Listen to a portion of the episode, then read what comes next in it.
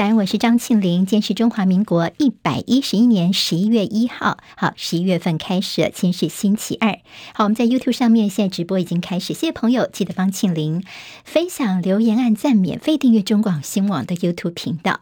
来关心今天的天气状况，台风的外围环流再加上东北季风影响，今天水汽偏多，不过整体降雨会比较缓些了，范围也比较缩小。目前是有七个县市大雨特报，分别是北北基、宜花东。还有屏东地区，明天开始呢，东北季风减弱，台风远离之后，北台湾的气温就会逐渐的回升了，整体降雨会更趋缓。不过礼拜五的时候会有一波东北季风增强，预估在礼拜六晚间会最冷，可能在北台湾来说呢，低温会看到一字头哦，大概是十八、十九度左右。据中南部这个周末还是多云到晴的天气。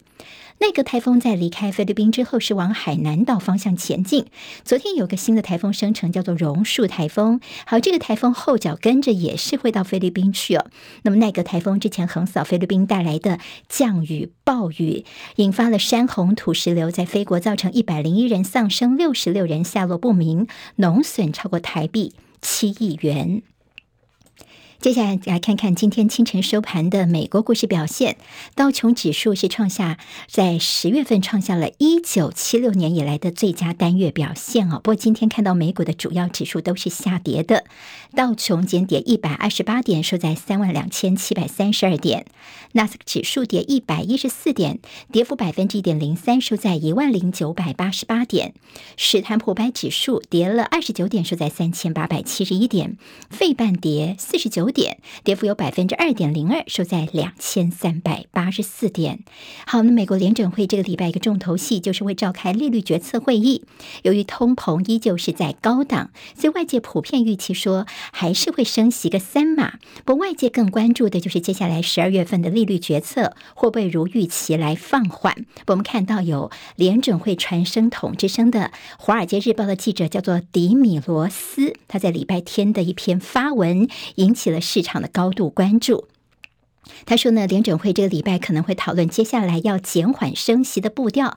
不过，其实中间有个更值得注意的讯息，就是这个终点利率到底在哪里呢？他引述了很多专家的说法，觉得联邦资金的利率明年可能会终点大概到百分之五点二五到百分之五点五，这倒是比一般的经济学家所预测的水准要高一些啊。好，这是今天的在影响在股市方面的一些因素。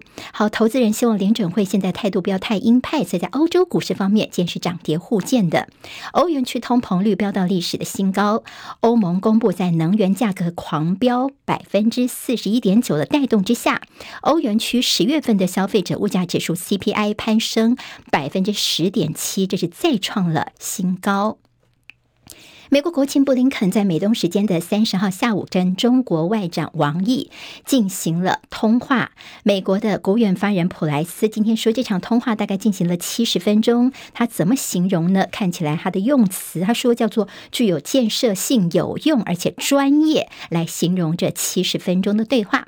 普莱斯并且说，任何以为美国意在对抗中国或其他国家的想法都不是真的。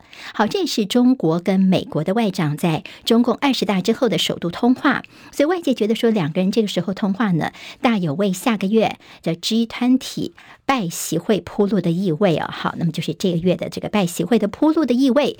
值得注意的是呢，大陆外交部在昨天所发布的内容当中，王毅罕见的没有就台湾问题向美方表态，这跟过去也显现出了完全不同的氛围，值得关注。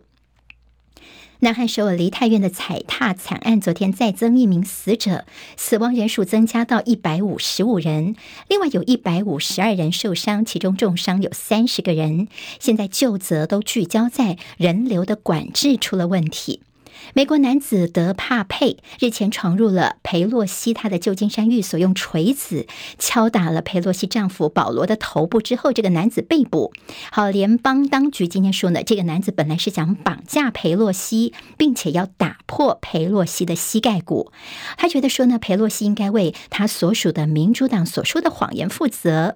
就现在这个歹徒是被控伤害跟绑架未遂两项罪名，最高可以判处五十年的徒刑。好。昨天很多朋友都发现说，在网络上面，Instagram 啊，在全球的灾情，大量的用户账号跟粉砖遭到停权，没有办法登入，甚至有些人哦掉粉一下掉了非常非常多。所以呢，Instagram 的母公司 Meta 已经致歉，表示说他们正在努力的来解决问题。好，我们看到中职三十三年季后赛挑战呢，在兄弟象队季后挑战赛方面，昨天三比二击败了龙队，三胜一败闯关成功。所以兄弟队呢是最近九年八度闯进台湾大赛，挑战二连败。这礼拜六开始在总冠军赛会碰上以逸待劳的乐天桃园队。接下来进行十分钟早报新闻，十分钟时间，我们赶快来了解台湾今天的日报重点。今天看到，先从联合报的头版头条看起，标题叫做“台积电美国厂的移机，拜登会亲自出席”。好，拜登亲自迎亲，时间会在十二月的上旬。这是台积电斥资一百二十亿美元到美国的亚利桑那州的十二寸晶圆厂。好，现在呢，这个移机的典礼，包括我们这边的台湾的官员、台积电的高层，大概有。三百位哦，要到美国去。美国这边我们也发出一些邀请函了，包括说呢。会邀请美国总统拜登亲自出席，来见证这个非常具有战略性的投资案。另外，裴洛西也在获邀名单当中。这次台积电跟美国的这样的一个台积电到美国设厂，也快算是美国的晶片法案通过之后第一家获得美国补助的晶圆厂。到今在联合报的内页呢，帮大家比较分析一下台积电的东移的求两全。其现外界分析觉得是挑战多于机会。好，现在看起来这个。应该是在二零二四年有机会来量产。现在似乎是美国来制衡中共的一个棋子，但是呢，现在你把整个的战线拉到了超过万公里以外，台积电的挑战包括你怎么样展现跟台湾本地的这个营运的效率、供应链的后勤支援跟文化融合，甚至有没有足够的人才到位，这都是台积电接下来的挑战。所以大家问的是说，白宫似乎希望台积电的角色不再是大家的代工厂，而是成为我美国的代工厂啊，往这边来倾斜，但。接下来大家问的是护国神山的光环到底能够闪耀多久呢？所以今天《经济日报》头版头条这大标题叫做“台积电传大砍供应链的订单”。好，那么在这半导体的景气下行之下，台积电呢现在包括临时取消订单的消息。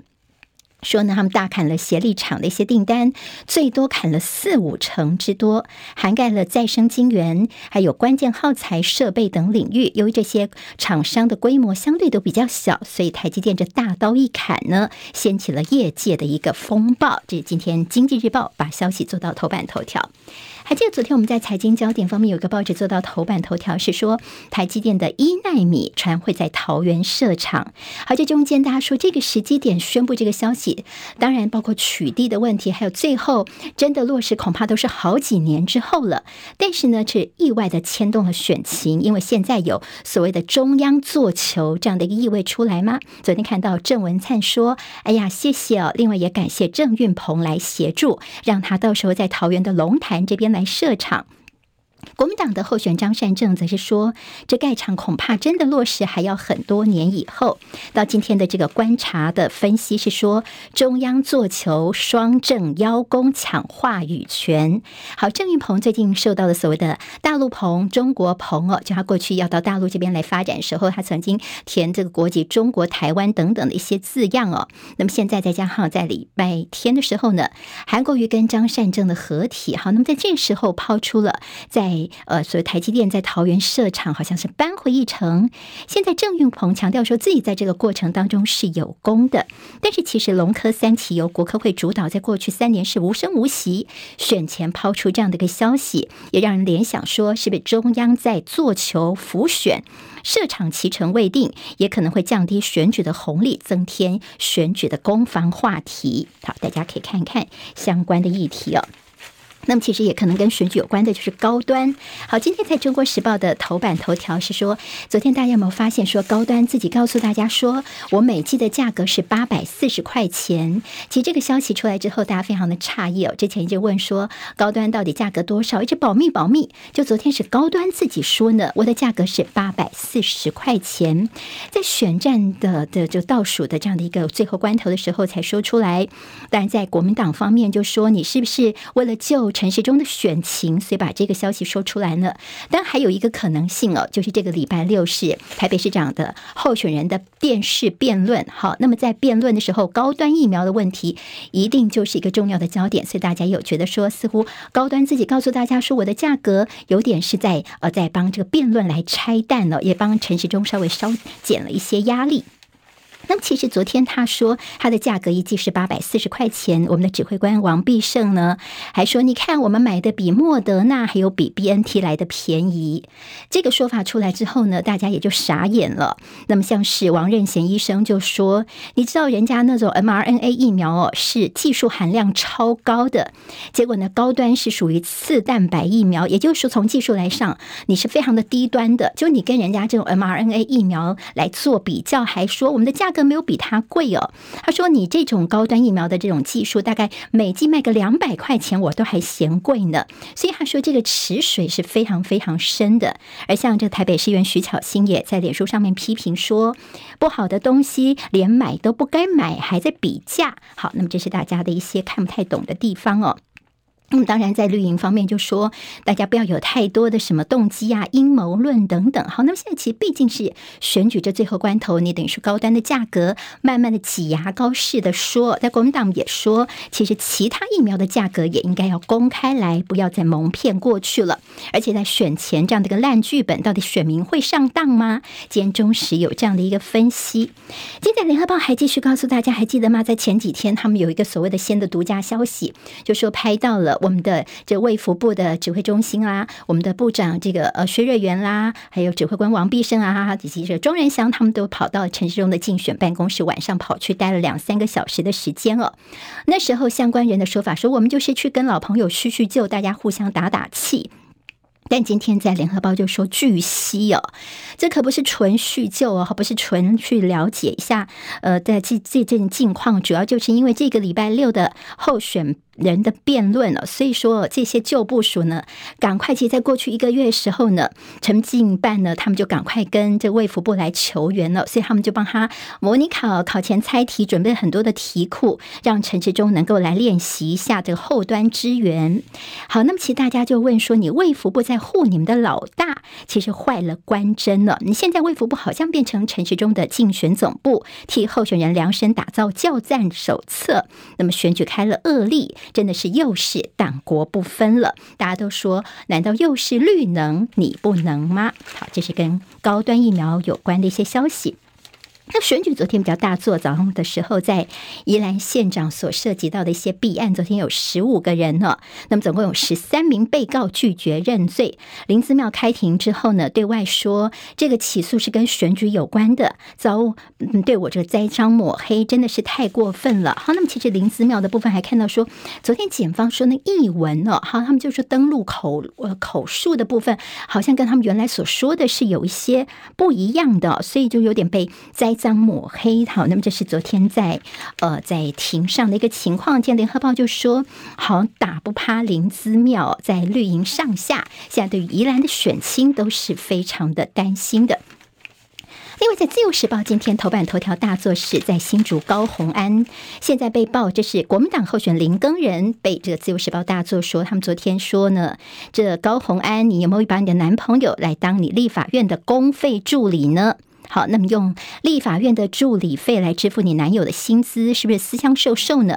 另外，如果他只是挂人头的话，那恐怕是诈领助理费哦。那么叫高虹安方面好好的说清楚，这是国民党林耕仁他们这边所提出的一个质疑。而这民进党的沈慧红呢，昨天看到一些新的民调，好，中时盖洛普的民调，沈慧红他现在跟高虹安已经追上了，所以他就说高虹安要诚实面对。好，目前为止也看到高虹安方面呢没有进一步的。说明，《中国时报》今天提到是蓝营控苏贞昌的女儿。好，那她是一个设计公司。她曾经说呢，她爸爸当院长、行政院长之后，她不会投标任何层级政府的标案。就发现说呢，似乎有白手套私下取得转包哦，所以这中间游走在灰色地带，没有利益回避。今在中时也是大作。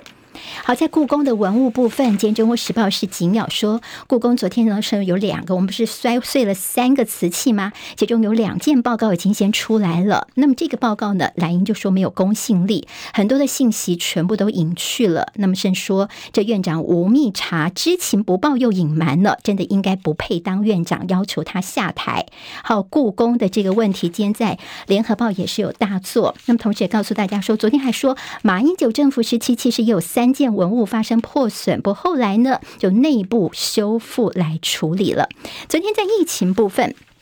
本土社区感染首见 BF. 点七根 XBB 哦，尤其是 XBB 呢，它算是在亚洲现在主要东南亚的流行株，我们出现了本土病例了。但是看起来呢，它的重症率没有增加，但是重复感染的几率倒是提高了。确诊隔离松绑，这个礼拜要讨论五加零。那么到下个礼拜一的新制实施之后，我们再看看呢，确诊者到底这个它的隔离天数怎么松绑呢？的指挥中心说，我们再观察一下。好，先从十一月七号的新制先上路之后呢，确诊者的这隔离天数势必也会缩短，但是应该不会少于五天。工商时报头版头条：台股强弹，扣关万三。旺报谈到疫情又升温，上海迪士尼现在是暂停营业。昨天听到说必须要 PCR 阴性才能够出园等等消息。另外，郑州富士康部分复工，但是十一月份的 iPhone 量产恐怕会减三成左右。这今天十分钟早报，我是庆玲，明天我们再会喽，谢谢大家。今天台湾各日报最重要的新闻都在这里喽，赶快赶快订阅，给我们五星评价，给庆明最最实质的鼓励吧，谢谢大家哦。